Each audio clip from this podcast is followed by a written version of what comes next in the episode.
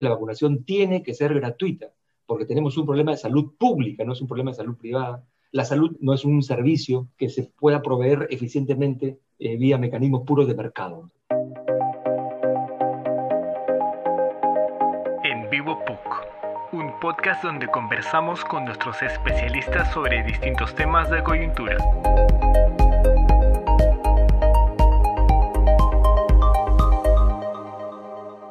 Bienvenidos a En Vivo PUC. Los saluda Gabriel Aller para iniciar esta nueva serie de entrevistas del 2021.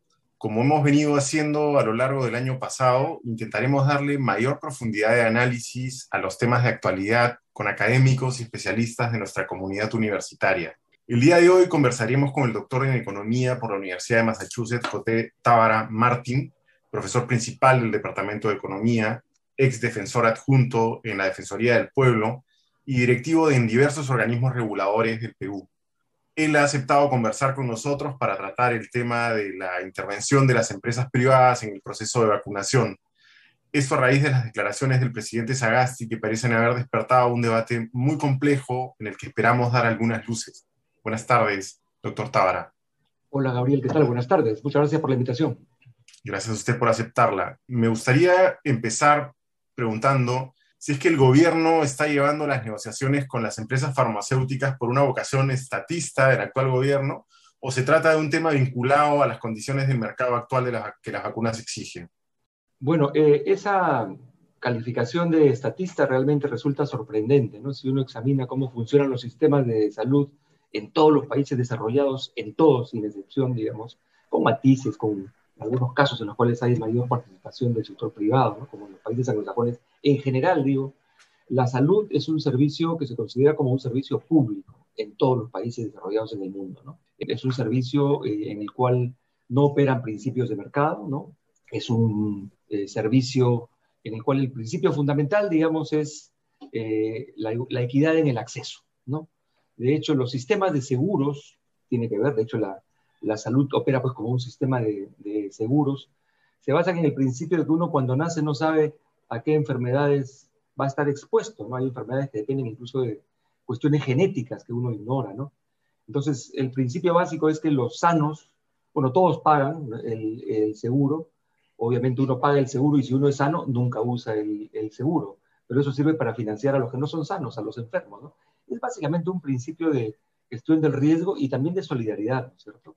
Así funcionan en todo el mundo los sistemas de seguros y eh, la empresa privada juega un rol, eh, obtiene, digamos, este, retornos por sus inversiones, ¿no? Pero son servicios altamente regulados justamente por ese tipo de consideraciones, ¿no? Que se considera un bien fundamental, ¿no? En inglés el término es merit goods, bienes de mérito, ¿no? Eh, a los cuales las personas acceden eh, en virtud de, que son personas, ¿no? Este, incluso va más allá de la ciudadanía. En muchos países eh, hasta los indocumentados, hasta los inmigrantes ilegales, tienen acceso y tienen derechos reconocidos para acceder a los servicios de salud. Es el caso de Grecia, es el caso de España, etcétera, varios otros países. Entonces, cuando estamos hablando de la salud, como también en el caso de la educación y el caso de la seguridad pública, no estamos hablando de bienes eh, o, o, servicios cualquiera, ¿no? Estamos hablando de servicios fundamentales este, a los cuales todas las personas tienen acceso porque eso es un rasgo que caracteriza a las sociedades capitalistas civilizadas, ¿no? Bueno, todas las sociedades son eh, capitalistas ahora, operan bajo el sistema capitalista, ¿no? Pero en todas operan estos mismos principios, ¿no? Con matices, insisto. ¿no? ¿Y existe alguna restricción legal que impida que los privados compren o distribuyan vacunas en el Perú? Entiendo que hay un procedimiento, hay un marco normativo, ¿no? El, gobierno ha estado expidiendo, incluso recientemente, normas, ¿no? los privados efectivamente pueden, ¿no? Si cuentan con los registros, si cuentan con las autorizaciones, ¿no? Pueden efectivamente hacerlo, pero siempre, ¿no? Sujetos a las disposiciones que establezca el gobierno. En este caso específico de las vacunas, en este momento no pueden adquirir esta vacuna porque hay un problema de escasez, ¿no es cierto? Y por el hecho de que los principales fabricantes de vacunas no están negociando con los privados, están negociando directamente con los gobiernos, por varias razones. Uno, por la escala de la compra, que es mucho mayor en el caso de los este, gobiernos, ¿no? Eh, y en segundo lugar, pues estamos en una pandemia. Y por lo tanto, incluso las compañías farmacéuticas entienden perfectamente que las vacunas tienen que ser eh, administradas con criterios técnicos, con criterios epidemiológicos, ¿no? Es decir, hay que asignarlas en primer lugar a lo que se conoce como la primera línea, los médicos, enfermeras, personal del sistema de salud, en segundo lugar a las personas más vulnerables, ¿no?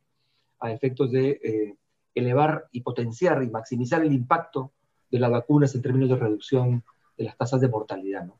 Eso es en todo el mundo, ¿cierto? más allá de un tema ético, es un tema práctico de control de la pandemia. Es un tema de eficacia y de efectividad ¿no? en la estrategia de combate a la pandemia. ¿no? Si uno quiere reducir la tasa de, de mortalidad, tiene que seguir un orden de prelación, hay prioridades, ¿no? Y aquí no hemos inventado la pólvora, digamos, en todo el mundo se está operando igual, ¿no? Primeros que se vacunan son los más expuestos y los más necesarios, que son los médicos que están combatiendo contra la, pandemia, los hospitales, las enfermeras, el personal del sistema de, salud, que tienen contacto directo con los enfermos, y luego entran también los mayores de edad, que son los más vulnerables, y luego los que tienen comorbilidades, etcétera, etcétera. Así es en todo el mundo, así funciona en todo el mundo, y ahí la lógica es, vamos a minimizar el número de muertes, ¿no es cierto? Vamos a elevar el impacto de la vacunación para reducir la mortalidad.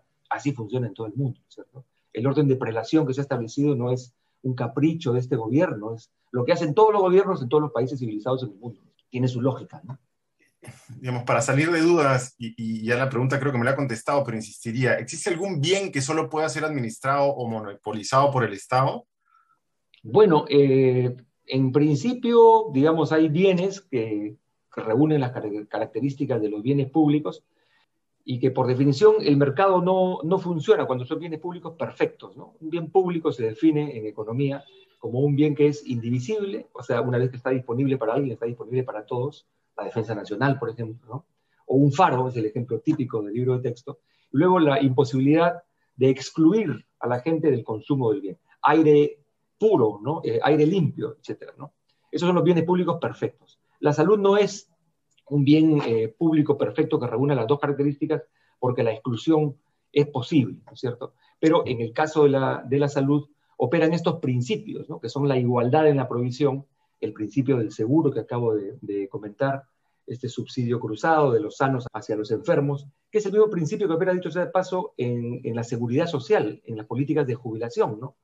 Eh, los jóvenes trabajadores que ingresan al mercado laboral son los que financian las pensiones de los que se van jubilando, ¿no es cierto? Hay una transferencia intergeneracional, un principio de solidaridad intergeneracional, por decirlo de alguna manera. ¿no? Lo mismo ocurre, insisto, en el caso del sistema de salud. Ahora, técnicamente uno puede identificar una serie de problemas adicionales, ¿no?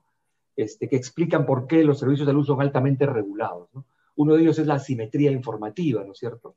Cuando uno se va a atender con un médico, el médico sabe mucho más que nosotros. Cuando uno compra un medicamento, el fabricante del medicamento conoce, obviamente, eh, los efectos del medicamento mucho más que nosotros. Incluso hay algunos efectos secundarios de los medicamentos que no llegamos a conocer sino hasta después de 20, 30 años. ¿no? Hay medicamentos que han provocado, por ejemplo, ciertos tipos de cáncer y eso se ha descubierto mucho después. ¿no? Por eso es que en este tipo de bienes se requiere una supervisión eh, muy estricta de parte del Estado. ¿no? En otros casos, la opción más que permitir que el sector privado se expanda la opción ha sido manejemos esto como un sistema público, como hospitales públicos, que es el caso de la mayor parte de los países europeos, ¿no es cierto? Que ahí la cobertura está básicamente a cargo de hospitales públicos, a ciudadanos e incluso, insisto, a no ciudadanos en, muchos casos.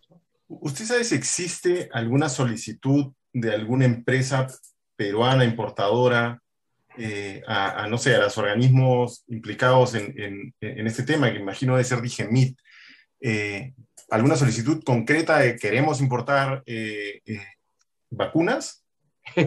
La verdad que no, pero lo, lo, que es curioso es que estamos hablando de vacunas, ¿no? de fármacos que han sido autorizados muy recientemente, ¿no es cierto?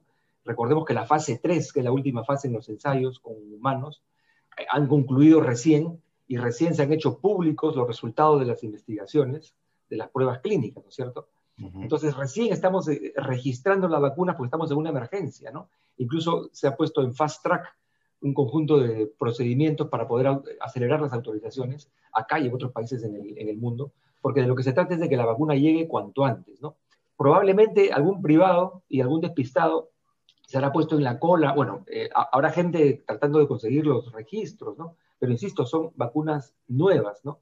son recientes. No conozco de ningún caso en particular de alguien que esté, que, esté denunciando barreras burocráticas para la importación de vacunas.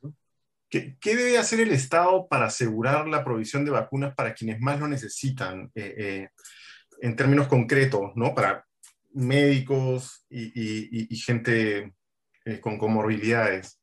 Bueno, entiendo que hay un plan nacional de vacunación, ¿no? Con las prioridades, con las etapas. Estamos en la etapa 1, ¿no? Luego pasaremos a la etapa 2, que entiendo es una etapa en la cual van a ser vacunados los mayores de edad y las personas con comorbilidad. La etapa 1 ha sido dedicada exclusivamente pues, al personal, como sabemos, del sistema de salud, eh, personal policial, etcétera, los que están más expuestos, ¿no? Y luego, eh, así sucesivamente, ¿no? Eh, Pero podría pasar que, que, un empresario importa y decide vacunar primero a sus trabajadores, ¿estaría incumpliendo algo? ¿El Estado estaría en condiciones de, de, sancionar, de sancionarlo?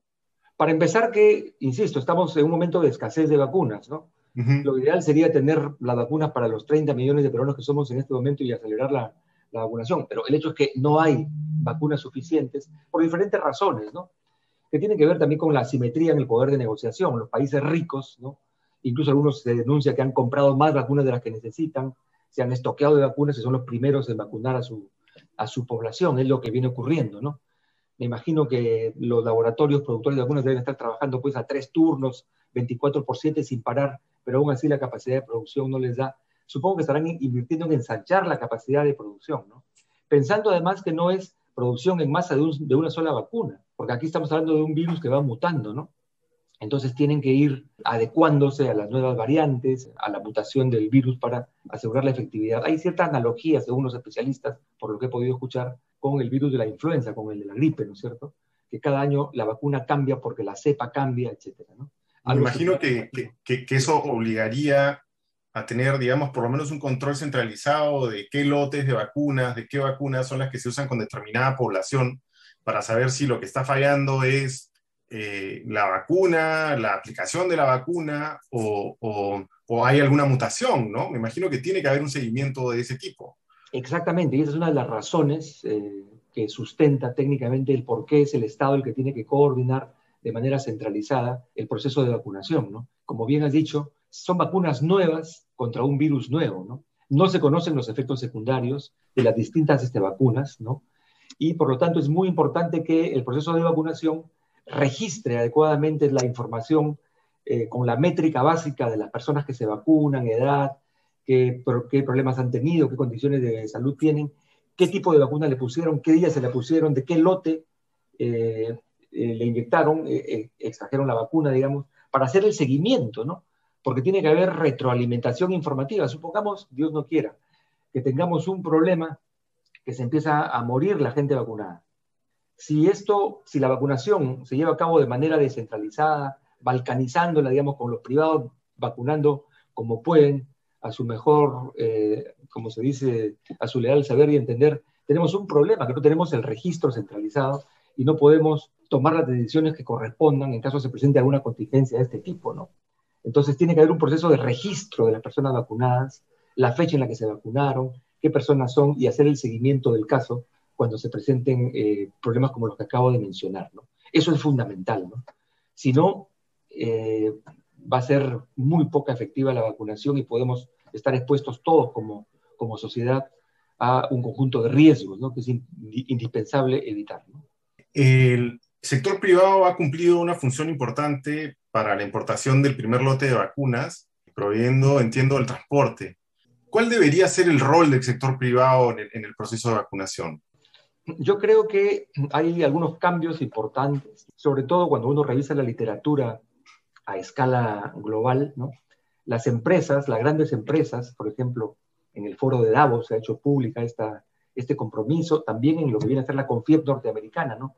las grandes empresas vienen anunciando que renuncian a la idea esta de que la empresa solamente tiene que velar por los intereses de sus propietarios, de los accionistas, ¿no? Y están aceptando el argumento de que las empresas tienen que velar por los intereses de todas las partes afectadas, incluyendo sus trabajadores, en primer lugar, los consumidores de sus productos, eh, los proveedores de los insumos, etc. Entonces, hay una corriente muy fuerte, ¿no? Que antes era pues marginal, la filantropía, ¿no? Pero ahora ya las empresas se dan cuenta que la ganancia no es un fin, sino la ganancia es un medio para lograr otros fines que ellas tienen que definir, servir a la sociedad, por ejemplo, las empresas farmacéuticas, producir cada vez drogas más, medicamentos más, más seguros, obviamente tienen que conseguir recursos, ¿no? Eh, quería comentar también a propósito de esto, que hoy sabemos, ¿no? Que buena parte del financiamiento a la investigación básica, ¿no? Que es la que sustenta justamente la producción de vacunas, ha sido financiamiento público, ¿no? No de nuestro país, obviamente, porque nuestro país invierte poquísimo en investigación y desarrollo, ¿no? Pero eh, hay un libro famoso que se conoce como El Estado Emprendedor, ¿no? De Mariana Mazzucato, una economista italoamericana, que eh, pone justamente de relieve cómo todo lo que es el genoma humano, todo todas las investigaciones básicas, la investigación fundamental en ciencia básica, que da lugar justamente y que hace posible la producción de medicamentos y de nuevas drogas, productos farmacéuticos, se explica básicamente por el, enorme financiamiento público que reciben estas empresas. De hecho, para varias de estas vacunas, que son las primeras que han salido, este, son los estados los que han inyectado miles de millones de dólares para financiar las investigaciones.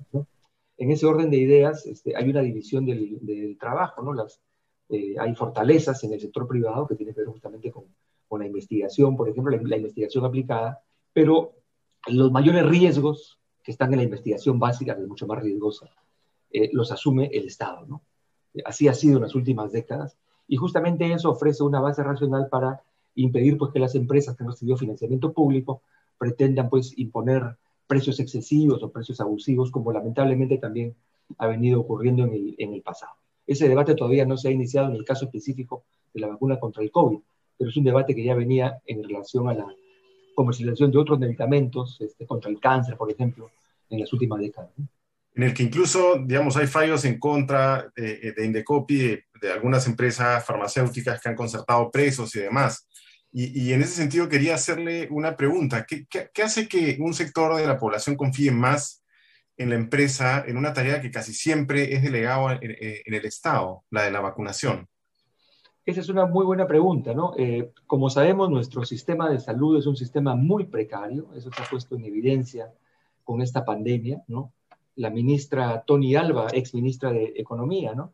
Antes de Waldo Mendoza, quien fue ministra de Economía, afirmaba que no es posible que el Perú pues aparezca en los primeros lugares en fortaleza macroeconómica y en los últimos lugares en la calidad de los servicios públicos. Recordemos que el Perú tenía, pues creo que solamente 200 camas UCI cuando empezó la pandemia, cuando Colombia tenía 2.000, ¿no? 10 veces más. ¿no? Entonces, eh, es un sistema de salud muy malo. Sin embargo, y esta es la excepción, ¿no? siempre hay excepciones, en el caso específico de las capacidades de vacunación, tenemos una fortaleza en el sector público. ¿no? Y eso lo reconocen algunos expertos, las propias autoridades peruanas lo han destacado también. ¿no?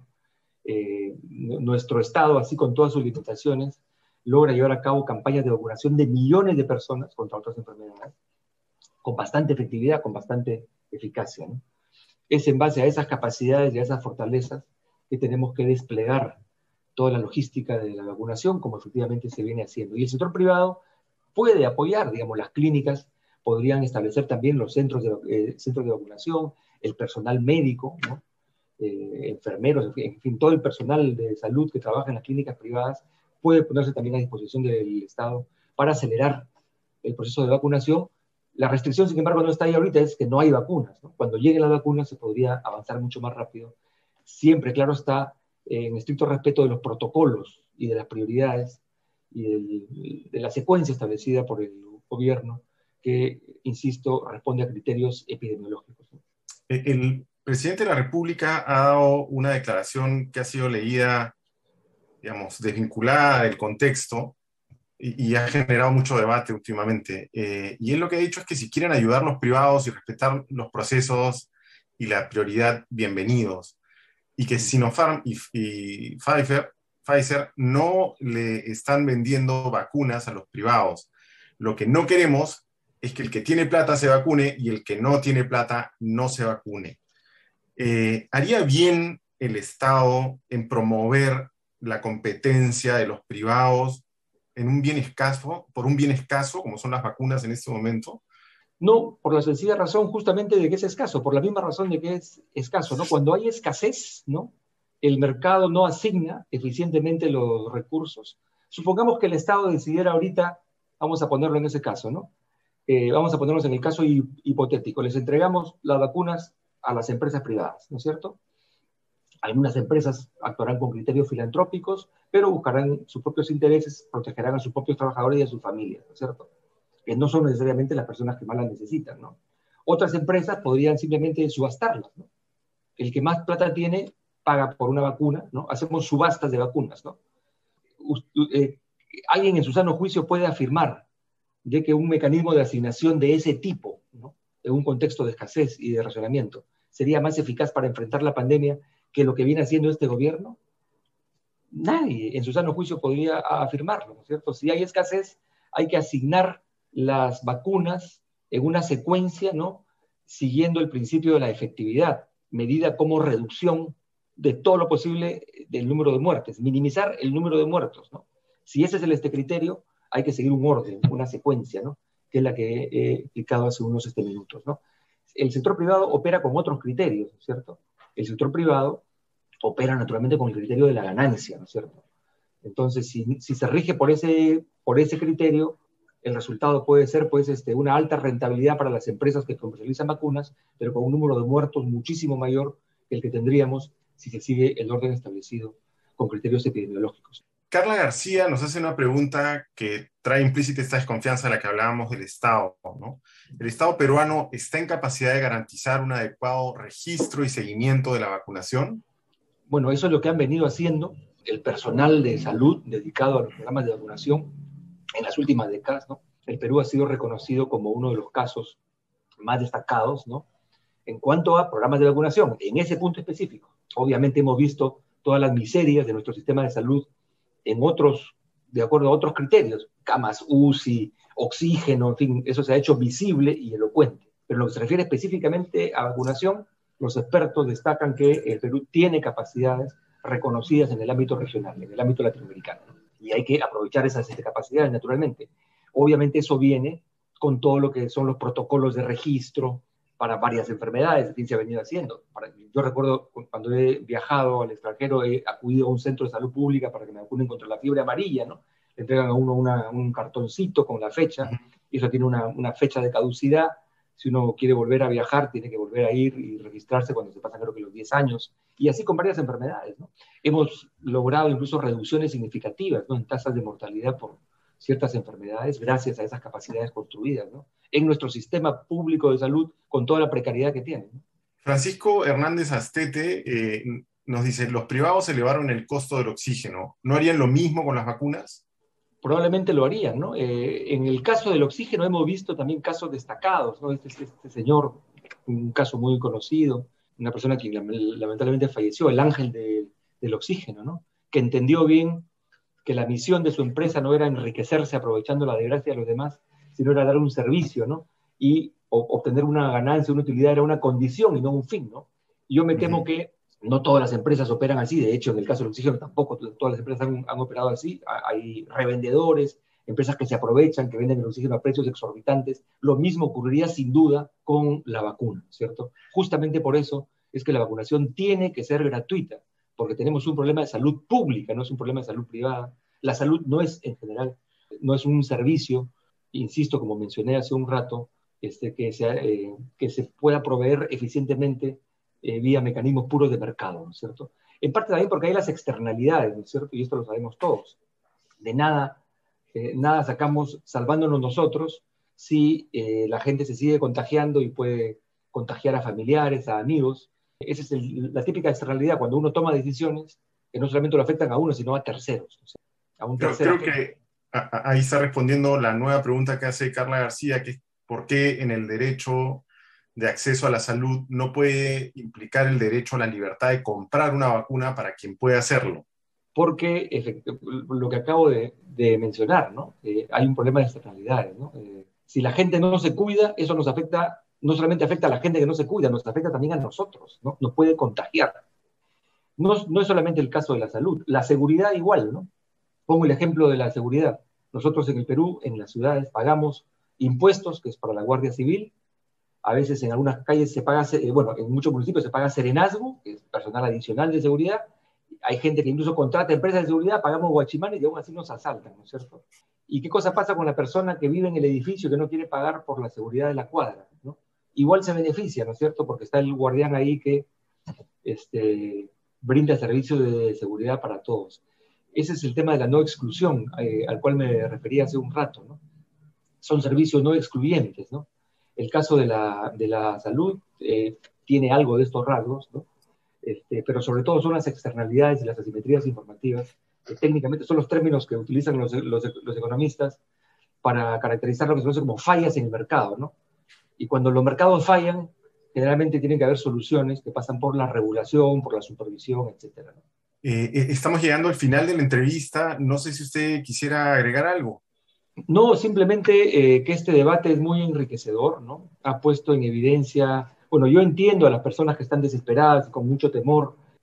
Quería simplemente añadir que hoy nos rasgamos las vestiduras y muchas personas destacan la ineficiencia y la incapacidad del Estado, pero digamos, eh, de alguna manera hemos sido todos cómplices, ¿no? Al permitir que algunos servicios básicos como la salud se traten como mercancías. Lo mismo ha ocurrido con la salud, lo mismo ha ocurrido con la seguridad, ¿no? Las sociedades civilizadas, en los países desarrollados lo vemos muy claramente, eh, la provisión de estos servicios ha estado generalmente a cargo del Estado o del Estado con la empresa privada, pero la empresa privada sujeta a un conjunto de reglas y regulaciones, ¿no? y poniendo por delante principios como el acceso universal, eh, en muchos casos la gratuidad es fundamental justamente para garantizar equidad. Todos estamos en el mismo barco, ¿no? No es el momento en el cual las personas se van a arranchar los botes salvavidas o se van a arranchar los salvavidas para tirarse al mar. Es el momento de evitar que el barco se hunda, ¿no? Todos estamos en el mismo barco y entendamos bien cuál es la lógica y la secuencia establecida en el programa de vacunación. Esperemos nuestro turno, ya nos llegará la vacuna y seamos solidarios. Ese sería el mensaje. Muchísimas gracias. Eh, estuvo con nosotros el economista José Tábara, docente principal del Departamento de Economía. Eh, esperamos haber contribuido en algo a, esclarecer este debate. Eh, muchas gracias a ustedes también, nuestros seguidores, por acompañarnos y sus preguntas en esta nueva edición. recuerden que pueden seguir nuestras próximas transmisiones y novedades en Facebook, Instagram, Twitter y YouTube. Hasta la próxima. Esto fue En Vivo Book un podcast donde conversamos con nuestros especialistas sobre distintos temas de coyuntura.